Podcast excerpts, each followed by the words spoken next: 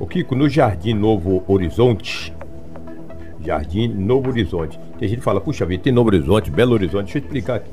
O Jardim é, Belo Horizonte, o Jardim Belo Horizonte fica ali na divisa ali do Paraíso 2, com Jardim Maringá 2, ali, ali fica o Belo Horizonte. Para só pra ter uma ideia, nos fundos Chinade, por ali. Ali é o Belo Horizonte. O Novo Horizonte fica nos fundos do Jardim São Paulo. E é, totalmente inverso. É, totalmente inverso. Não, gente, um no sul e um no norte. Conf, exatamente. Um confunde aqui Horizonte, Belo Horizonte, mas é tudo Horizonte, tudo é novo. Um é belo, um é belo, o outro é novo. Isso foi no Jardim Novo Horizonte. Lá tem um, uma empresa, ou seja, um mini mercado, cara. Um homem chegou fortemente armado, anunciou o assalto e levou uma quantia em dinheiro do estabelecimento comercial. O dono nada pôde fazer a não ser entregar a grana. Sabe que horas foi isso? Ontem às 17h30. No momento que nós estamos falando, estávamos falando que estava chovendo bastante. Não sei naquela região ali do Novo Horizonte, mas aqui na área central, ali para Grande São Cristóvão, nesse horário choveu bastante. O homem com uma arma de fogo em punho anunciou o assalto e levou uma quantia em dinheiro. Tomou rumo ignorado. A PM foi acionada e não obteve êxito em prender o suspeito. Uma caminhonete foi roubada ali na chácara Monalita, ela foi recuperada ontem. Uma Hilux branca com as placas QBG 0376. Foi recuperada e entregue ao verdadeiro dono, ou a dona, né? Porque ela que estava em casa os indivíduos acabaram levando esta Hilux de cor branca. Foi recuperada, menos mal, né? Kiko, tivemos aí vários extravios de documentos na cidade de Sinop. Foram inúmeras, inúmeras ocorrências registradas de extravios de documentos. Documentos diversos, Anderson. Hum. Não só os documentos pessoais, uhum. não só título de eleitor, RG, CPF, mas documento de carro, documento Eita. de moto, muitas coisas extraviadas, muitos documentos. E são documentos importantes, né? É, e só um detalhe, já que você falou em questão do documento, às vezes a pessoa fala, mas que, que perdeu o documento para registrar boletim de ocorrência? Se você não registrar boletim de ocorrência com a perda do seu documento e alguém usar o seu documento e você não tiver boletim de ocorrência, para você explicar que o focinho de porco não é tomada, uhum. a distância é longa. É mesmo. Então, o ideal é perder o documento, faz um boletim de ocorrência, porque você vai estar precavido de qualquer situação. Segurança, né? né? Porque hoje o que tem de pilantra usando o CPF dos outros, ó, sacando conta bancária, é, é, tendo comprando carro com o CPF dos outros. Isso que você está falando vem de anseio no fato que ocorreu em Sinop há aproximadamente uns 12 anos. Eu já faço ocorrências policiais, policiais há muitos anos. O cara roubou, furtou uma carteira, ele praticou o furto em uma casa e deixou aquela carteira cair, cara, carteira de identidade, mas da vítima, que ele tinha furtado horas depois. Quando a, a, o dono da casa viu aquela identidade daquele homem, a polícia é um homem conhecido, falou: Não, gente, meus documentos foram furtados. Que dia? Falou há três dias atrás. E ele tinha o boletim de ocorrência. E se safou. Porque o cara praticou o furto numa casa e deixou cair. A carteira dele. A carteira dele. Aí acharam que o ladrão era aquele. Isso faz muitos anos, entendeu? Tem mais de uma década. Ele falou: não, minha carteira foi furtada e mostrou o boletim de ocorrência. Também era uma pessoa do bem, né? Então é importante. Se você perde a sua carteira de identidade, seu CPF, registre o boletim de ocorrência. Registro que é importante.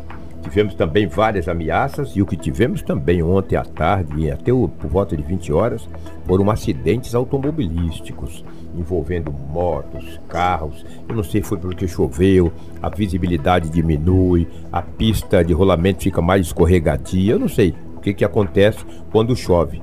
Sabe um dia eu quero ter, queremos até nós conversarmos com o Benhur, que é um especialista no trânsito, para saber por que que quando chove aumenta o índice de, de, de, acidentes. Porque as pessoas acham que podem andar na mesma velocidade na chuva que andam no seco. E da freagem, a, a pista é escorregadia é, já e foi, tal. Você cai em cima daquela... A, visi, a visibilidade... É menor, você é. cai em cima daquela tinta lá, você vai parar no canteiro. Se nem a tinta, as próprias, a própria é, areia, a pedra fica escorregadia. Ó, teve um caso, eu acho que foi ontem, de aquaplanagem, o cara acabou dentro do valetão. Pois é.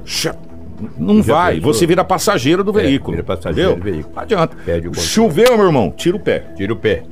É simples assim. Simples assim, exatamente. Não tem acordo. É, e é o que tínhamos aí, que o setor policial foi até, entre aspas, né? Relativamente é. tranquilo. Presta atenção nisso aqui. Ah. Ô, Marcelo, põe a imagem na live para quem tá na live. Isso aconteceu agora de madrugada. Uma tentativa, tentativa de assalto a bancos terminou com 10 pessoas mortas. Deus do céu. 10 pessoas mortas. É, em Guararema, São Paulo. Na Grande São Paulo. Na Grande São Paulo. Isso aconteceu beleza. agora de madrugada. O pior é que a quadrilha fez uma família inteira de refém na tentativa de fuga. Uma tentativa de roubo a dois bancos terminou com um tiroteio em Guararema, cidade paulistana, a cerca de 80 quilômetros da capital paulista. Na Grande São Paulo. Na né? Grande São Paulo, é, porque lá é tudo junto lá. é, lá é, é igual você sair de Sorriso para trabalhar em Sim, Sinop. sim, exatamente. Então, é, de acordo com as informações iniciais da polícia, eram ao menos 25 criminosos e pelo menos 10 deles morreram na troca de tiro com a polícia. Morreu pouco. Uma família foi feita de refém durante a fuga dos assaltantes. Um dos criminosos morreu a ser baleado após manter a família refém. A ação começou por volta das 4 horas da manhã de hoje, perto da estrada municipal Doutor Hércules Campagnoli, na região central da cidade. De acordo com o comandante da rota, Mário Alves da Silva, os assaltantes estavam em cinco veículos. Eles invadiram a agência do Banco do Brasil e outra do Santander. Você quer saber o que, que deixa tudo mais abismado, Edinaldo Lobo? Pra quem tá na internet, uma das agências bancárias é do lado, é colado, é parede colada com uma delegacia de polícia de Guararema. Tu pediu pra morrer. Você foi assaltar um banco anexo a uma delegacia, tu pediu pra morrer. Cinco carros, tinha 25 bandidos. Cada carro tinha cinco, Cinco bandidos. né? Tu já pensou, rapaz? O Banco do Brasil que eles tentaram assaltar, quem tá na live tá vendo as imagens.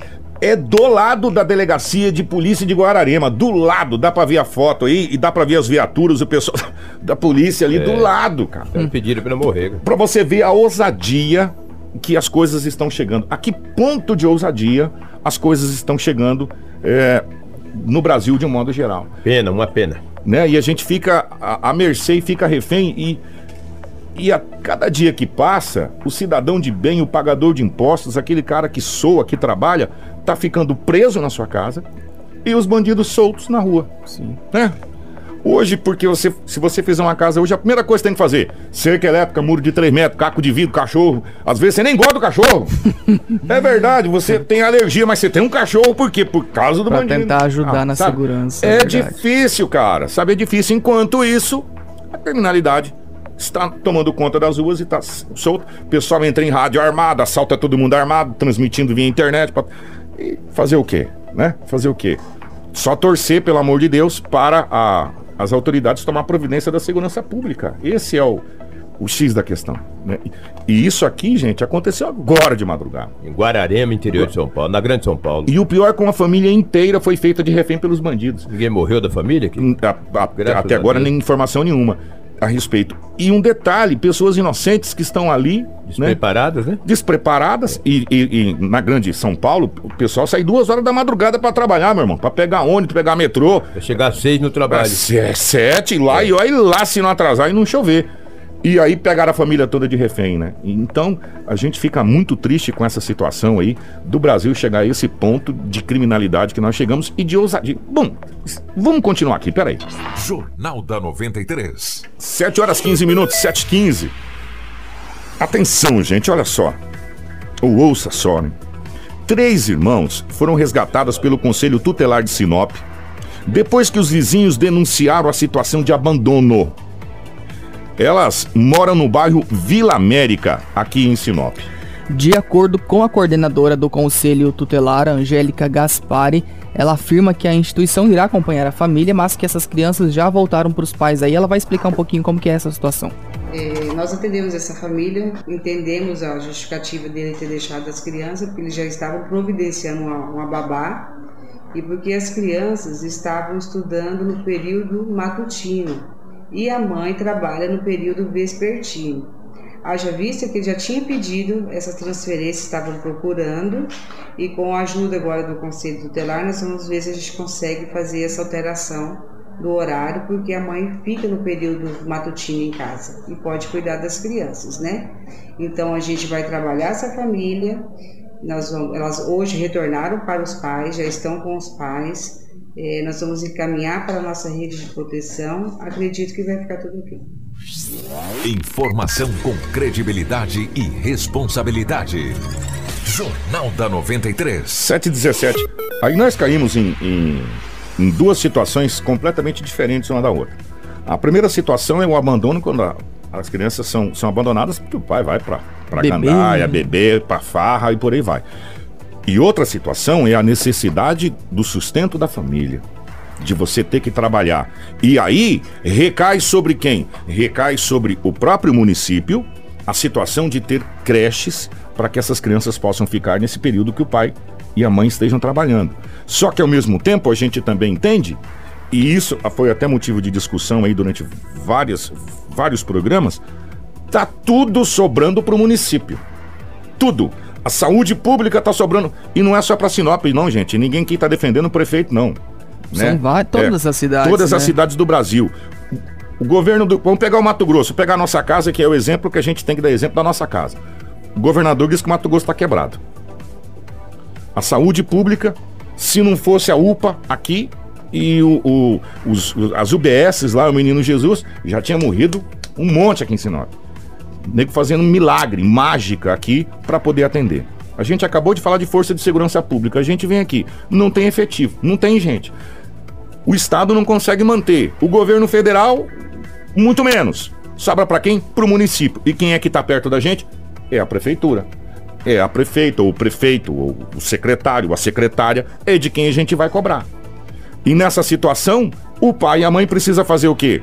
Se arrebentar trabalhando para poder sustentar as crianças e muitas vezes cair nessa situação que caiu aqui. Né? De ter que não ter com quem deixar o filho e tem que trabalhar. Como é que faz? Se ficar em casa, vai todo mundo morrer de fome? É. Não é uma situação complicada? É uma faca de dois gumes, né? A faca de dois gumes, né? É, um- é uma situação complicada e o, o Conselho Tutelar tá aí justamente para fazer esse intercâmbio, para poder entender e conhecer a real necessidade do que está acontecendo. A gente espera que as coisas melhorem para essa família, é o que a gente espera fielmente. Gente, as coisas estão começando a sair fora do controle. Depois de alguns atos que aconteceram aí e foram muito, mas muito noticiados é, pela mídia, pela rede social, pela internet, por tudo quanto é lado, a internet parece que começou a pegar uma outra proporção que a gente não gostaria É. que acontecesse. Ouça esse caso. Um acadêmico de direito na nossa vizinha cidade de Colíder ameaçou de morte os colegas de turma dele. Um áudio que ele encaminhou no WhatsApp confirma essa ameaça. Nós vamos ouvir esse áudio agora. É, é curtinho, 15 segundos a gente vai ouvir. Meu irmão, não tem medo de ninguém não. Manda esses vádios pra ele, rapaz. Eu vou matar todo mundo, rapaz. Tô nem aí não, irmão. Rapaz, não tem medo de ninguém não, rapaz. Não sou moleque não, rapaz. Aqui é força aérea, rapaz. Não mexo com 38 velho não. Eu mexo só com pistola. Você acha que você é o doido? Vamos ver quem que é o doido. Tá bom pra você esse áudio? Vamos ouvir de novo. Pra você ouvir de novo. Meu irmão, não tem medo de ninguém não. Manda esses vádios pra ele, rapaz. Eu vou matar todo mundo, rapaz. Tô nem aí não, irmão. Rapaz, não tem medo de ninguém não, rapaz. Não sou moleque não, rapaz. Aqui é força aérea, rapaz. Não mexo com 38 velho não. Eu mexo só com pistola. Você acha que você é o doido? Vamos ver quem que é o doido. Pois é. É. Vou falar uma coisa pra você, meu amigo. Não precisa mais nada além do que isso. O que, que aconteceu, Anderson?